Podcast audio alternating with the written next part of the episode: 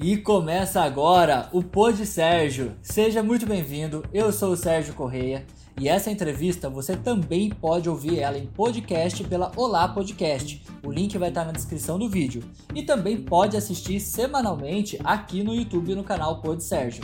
E se você ainda não é inscrito, por favor, aqui no cantinho do vídeo tem uma marca d'água, onde você pode passar o mouse ou clicar e se inscrever facilmente. Então, sem mais enrolação, o Pod Sérgio começa agora!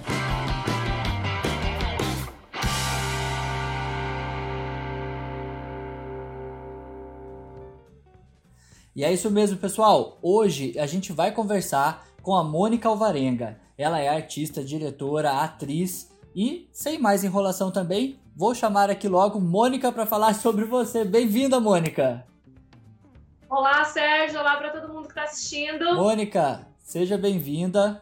É, conta pra gente um pouco sobre você, quem é a Mônica, qual é a, prof... a, sua profissão, né? Quem é a Mônica artista. E depois a gente entra já nos seus assuntos de espetáculo, tá joia? Tá joia! Gente, olá para todo mundo que está assistindo aqui o canal, o programa do Sérgio Correia. Desde já, obrigada pelo convite. É uma honra estar fazendo parte do primeiro programa. É, bem, eu sou Mônica Alvarenga, eu sou artista, sou produtora cultural, pesquisadora cultural. Eu trabalho como atriz e bailarina e também sou diretora artística do Ateliê Cênico de Dança aqui da cidade de Pindamonhangaba. Perfeito, Mônica. Fala pra gente então agora, vamos entrar aqui já no assunto do seu espetáculo que é o espetáculo O Rou, que você conta a trajetória né, do boi na humanidade. Como é que foi a sua inspiração e como que foi, que, em que momento você tomou dimensão, você tomou conhecimento da dimensão que o espetáculo tomou? Certo. É, o espetáculo, ele é praticamente, ele é um projeto né, de TCC, de trabalho de conclusão de curso, do meu curso de formação em Laba, em Arte do Movimento, com a Denise Teres, lá em São Paulo, que eu fiz em 2017. Então, eu precisava de um tema para o TCC, que o TCC na formação ele não é um TCC comum, como de faculdade. Ele teria que ser feito ou em formato de oficina ou em formato de espetáculo. E como eu sempre quis fazer um espetáculo solo, espetáculo mesmo, solo, é, para que eu pudesse rodar pelo Brasil e quem sabe pelo mundo, depois eu falo por que, que eu não tinha noção da dimensão, então eu já tinha esse trabalho, eh, eu já venho tendo esse trabalho da conexão das danças populares brasileiras junto com a metodologia do Laba, junto com as técnicas contemporâneas de dança. E aí eu fiquei pensando, o que, que eu posso fazer, né? Porque as danças brasileiras, elas são muito extensas, então não dá para fazer falar delas todas. Eu tinha que pegar pelo menos um tópico, uma, uma manifestação.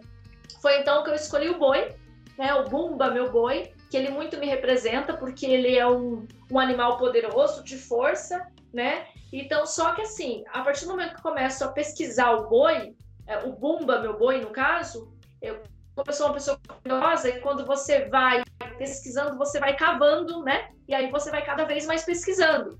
E aí, então, o que me move, o que me move a partir daí é o seguinte: que momento que surge o boi na humanidade? Por que o boi? Por que venerar o boi? Por que cultuar o boi? Então a minha pesquisa ela começa muito mais a fundo, mais a fundo. Eu comecei minha pesquisa em janeiro de 2018, fui estrear o espetáculo no dia 17 de março do mesmo ano. foram três meses de pesquisa, praticamente das sete da manhã até meia-noite, todos os dias pesquisando. E aí eu começo a achar realmente significado para o Bumba, meu boi, para o boi em si. Então, o meu espetáculo ele conta a partir daí, com a curiosidade da pesquisa, a trajetória do boi na humanidade. Né? E eu não, sabia que ia tomar essa dimensão toda, porque, como eu te falei, era um espetáculo só para TCC, mas que eu tinha vontade, sim, de rodar com ele profissionalmente. Mas, assim, realmente foi sem pretensão. Tipo, eu não pensei assim, vou criar um espetáculo magnífico. Não, foi, foi realmente, eu falo que é meu filho. Acho que é por isso que deu certo, né? Quando a gente faz é, com amor, por amor, mais com amor, né? Quando a gente faz com amor, é, as coisas dão certo. Acho que é por isso que ele deu certo. Bacana. Vamos colocar um trechinho dele para as pessoas de casa assistirem e conhecerem. O meu banho é meia-noite. Eu vou chamar a maquerada pra nós guarnecer. O meu banho Eu vou chamar a vaquerada pra nós guarnecer. Acorda, vaqueiro, vem cá. Tu vai selar meu sendeiro. Vai chamar a índia guerreira pra ela trazer meu galheiro. Acorda, vaqueiro, vem cá. Tu vai selar meu sendeiro. Vai chamar a índia guerreira pra ela trazer meu galheiro.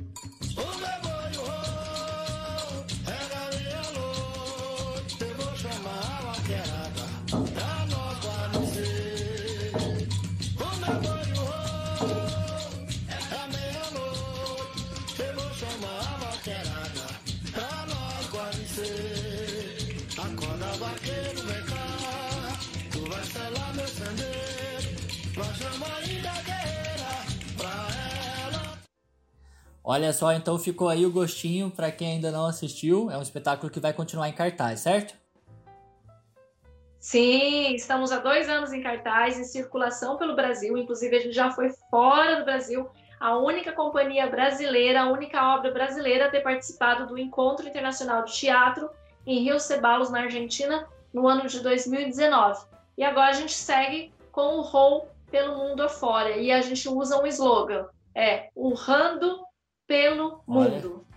Ô, Mônica, é, eu reparei, a gente repara no- na hora do espetáculo que você usa uma máscara, né? E aparentemente é uma armação de ferro. Ela não te machuca? Como foi a confecção dela? Então, as duas máscaras, praticamente todo o cenário, todo o cenário, ele foi feito, foi criado pelo artista plástico Ederson Clayton, né, que é meu marido e também diretor do espetáculo. Então, ele criou essas máscaras é, à mão mesmo. Ela, ela é em arame, feita à mão, e mais para dar esse sentido também da contemporaneidade. E são duas máscaras, cada uma com as cores de chifre diferentes, uma dourada e uma vermelha. Chifre dourado representa o boiapes e o chifre vermelho o bumbo meu boi. E dependendo do estado que eu me encontro em cada apresentação, sim, machuca. Machuca de sair sangue, de ralar, de ficar roxo. Mas, assim, claro, vai calejando com o tempo. Mas tem apresentações que eu tô mais. Ah, e aí eu, a gente acaba se machucando, mas tá tudo certo. É isso mesmo. Joia. E qual que são os projetos pro Roll agora pós-pandemia? Bem, a gente deu uma pausa, a gente tinha apresentações agendadas. O foco do RO é continuar participando de festivais e editais. E a gente também tem é, participado, por exemplo, como espetáculos, espetáculo contratados, como foi no caso do SESC em São José dos Campos. Então ele deu uma pausa, eu continuo ensaiando, fazendo a manutenção do espetáculo, porque isso eu não posso parar. E agora, quando passar a pandemia, aí que a gente vai ter que rever totalmente a agenda, como é que vão ficar os festivais e as apresentações. Então, por enquanto, a gente deu uma pausa, eu só estou ensaiando para fazer a manutenção. Mas a gente vai voltar assim que tudo passar. Certo, certo, bem legal. E Mônica, falando agora sobre o outro projeto que você tem em paralelo, que é Conexão, é um workshop, né, que você já faz, que é o Conexão entre danças brasileiras e dança contemporânea, é isso ou é o contrário? Inverti o nome. Tá tudo certo. É, Agora ele vai virar curso online, é isso? Conta pra gente como é que vai ser. Isso mesmo. Esse curso que nasceu em 2012, junto com o espetáculo Gisele, que você fazia parte, inclusive, né? Eu já ministrei esse workshop no SET, no Centro de Estudos Teatrais São José dos Campos. Depois eu ministrei em Três Lagoas, em Mato Grosso do Sul. Eu saí ministrando ele por todo o estado de São Paulo, praticamente no Vale do Paraíba todo, pela Poieses, né? Pela Secretaria de Cultura do Governo do Estado de São Paulo. Também já fui com ele para Manaus, inclusive já dei esse curso na Argentina, já dei esse curso no Peru. É, então ele é um curso também que a gente pode dizer que é internacional agora, né? Conexão entre dança contemporânea e danças brasileiras. Esse curso agora ele vai virar um curso online, ele vai virar um mini curso.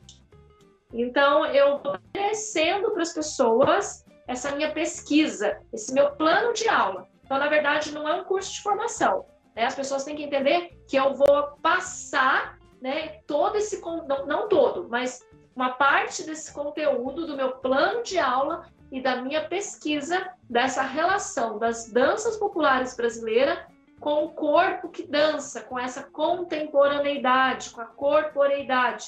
Então, uma pesquisa que já tem 15 anos que eu venho pesquisando isso, então eu resolvi passar uma parte dela, desse conteúdo para as pessoas. E aí a gente vai estar tá estreando esse curso no, é, no sistema online, provavelmente já agora na segunda quinzena, se tudo der certo, de junho, se não na primeira semana de julho.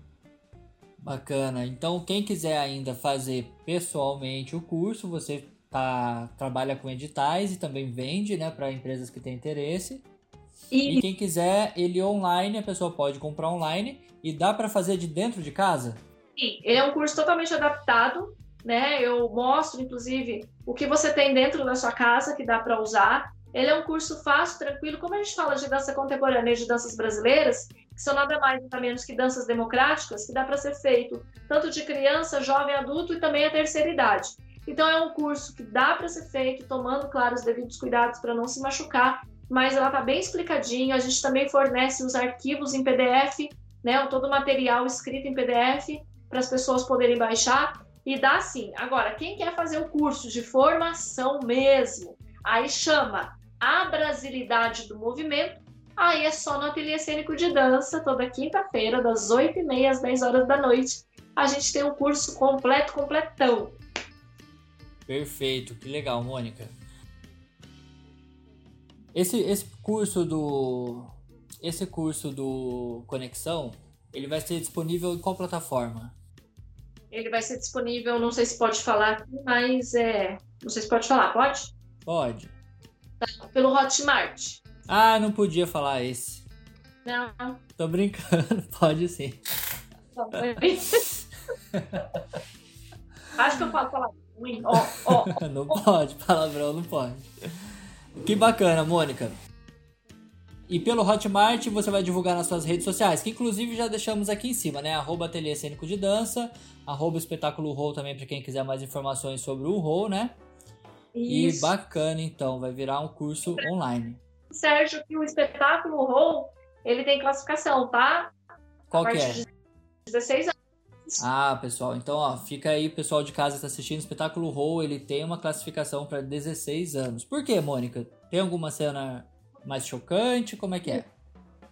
Não, ele não é uma cena mais chocante, tá, Sérgio? Mas, por exemplo, o espetáculo começa o espetáculo totalmente nua. Então, a gente colocou essa classificação. Sim, Sim algumas apresentações tiveram crianças assistindo, mas crianças acompanhada dos seus pais que autorizaram sem problema a questão do nu. Só que assim, a gente sabe que não é bem visto, mas é um nu totalmente artístico, tá? Tem um contexto por estar pelada no palco, não é simplesmente vou tirar a roupa e acabou, não é tão fácil assim. Mas é, então por isso tem a classificação 16 anos, mas não é aquele nu vulgar, né, que não vai afetar ninguém simplesmente é um artístico, até por conta da iluminação mesmo. Às vezes até, às vezes até as pessoas param e falam, nossa, será que ela tá nua mesmo é um colã que tá na pele, né? Por conta da iluminação. Então, deixar bem claro isso, tá? Que o espetáculo Roll, ele tem classificação para 16 anos por conta da cena de nudez, que é só no começo do espetáculo, depois não tem mais. Tá certo, Mônica. Perfeito. E falando um pouco também sobre o ateliê, né? O ateliê cênico de dança, que é um espaço onde você é diretora, que fica em Pindamonhangaba. Fala mais sobre ele. Inclusive você postou até um story explicando as conquistas. Fala pra gente como é que é. Isso mesmo. Tem 13 anos, né? Fez 13 anos agora, nesse ano de 2020. A gente fica muito feliz porque hoje o espaço ele é oficialmente um espaço cultural na cidade de Pindamonhangaba e ele é um espaço que tem como principal objetivo a formação de tá? Então a gente forma artistas e cidadãos tá? Então a gente traz para o aluno, seja de dança, de teatro, é, conteúdos teóricos e práticos, e a gente trabalha com a qualidade de nível técnico e nível artístico para o aluno. Mas lembrando, nós não somos escola técnica, porque a gente não é reconhecido pelo MEC, a gente, a gente também não quer isso. Nós somos apenas Mônica, a, a conexão ficou um pouco ruim. Pera. Mônica, tá me ouvindo? A conexão ficou um pouco ruim. Tô aqui. E travou. Então, pera aí, vamos ver se ela volta. Tá. Bom, nós tivemos aqui um pequeno problema técnico de conexão, mas vamos voltar aqui com a Mônica só para a gente concluir o assunto. Mônica, concluindo então o assunto, é, estávamos falando do Ateliê Cênico de Dança, que é um espaço que, como você falou, ele não é autorizado pelo MEC como escola, mas ele é um centro de formação de artistas que até agora não teve reprova na banca, é isso mesmo? Isso mesmo, Sérgio. Então, só para reforçar, nós não somos uma escola técnica, a gente não dá DRT para ninguém, a gente não tem poder de fazer isso, tá? Quem dá o DRT, nada mais, nada menos são os sindicatos de dança de teatro. O que a gente faz é dar qualidade técnica e artista, preparar os alunos para irem até a banca. E até hoje, nenhum aluno foi reprovado. Então, todos os alunos é, passaram na banca e têm hoje seu DRT de artista e são profissionais. Então, esse é o nosso principal objetivo, é a formação de artistas técnicos e, e artistas mesmo, né? Assim, quanto criadores, intérpretes, mas não é uma escola técnica ok? Essa que a gente sempre fala. Vou mostrar aqui então umas fotos do ateliê. Tem aqui reuniões que vocês fazem, né? E tem aulas de tudo lá, né? Dança, teatro. Tem alguma restrição? Restrição? Não, nenhuma, porque ninguém é jovem nem velho demais que não possa dançar e teatralizar. A gente aceita crianças de 3 anos de é. idade até crianças 103 anos de Olha idade. só. Mônica, então eu quero agradecer a sua participação aqui no Pod Sérgio. Muito obrigado. É, queria que você deixasse uma mensagem então para o jovem que quer ser artista, mas tem um, um, certo receio ou medo ou falta de apoio dos pais, enfim, que, que, qual é a sua mensagem para esse jovem? Minha mensagem é a seguinte: não desista, escolha a profissão que realmente fala mais alto no seu coração. Não vá na profissão só apenas pelo dinheiro, que muitas vezes não dá certo. Então vá aquilo que te fala o coração, que essa com certeza você vai ser bem sucedido. É isso. Obrigado, Mônica. Obrigado pela participação, viu? Obrigada. Tchau, tchau. Pessoal, esse foi o Pod Sérgio. É, eu peço desculpa por eventuais problemas técnicos que tivemos em questão de conexão dessa videoconferência. Porém, o áudio deu para ouvir muito bem e, e, o conhecimento também vem pelo ouvir. Então, obrigado por assistir até aqui. Obrigado para você que também assistiu, ouviu pelo podcast. Se você ainda não se inscreveu, inscreva-se, comente quem você quer ver aqui. Converse comigo também pelo Instagram, arroba Muito obrigado e até o próximo.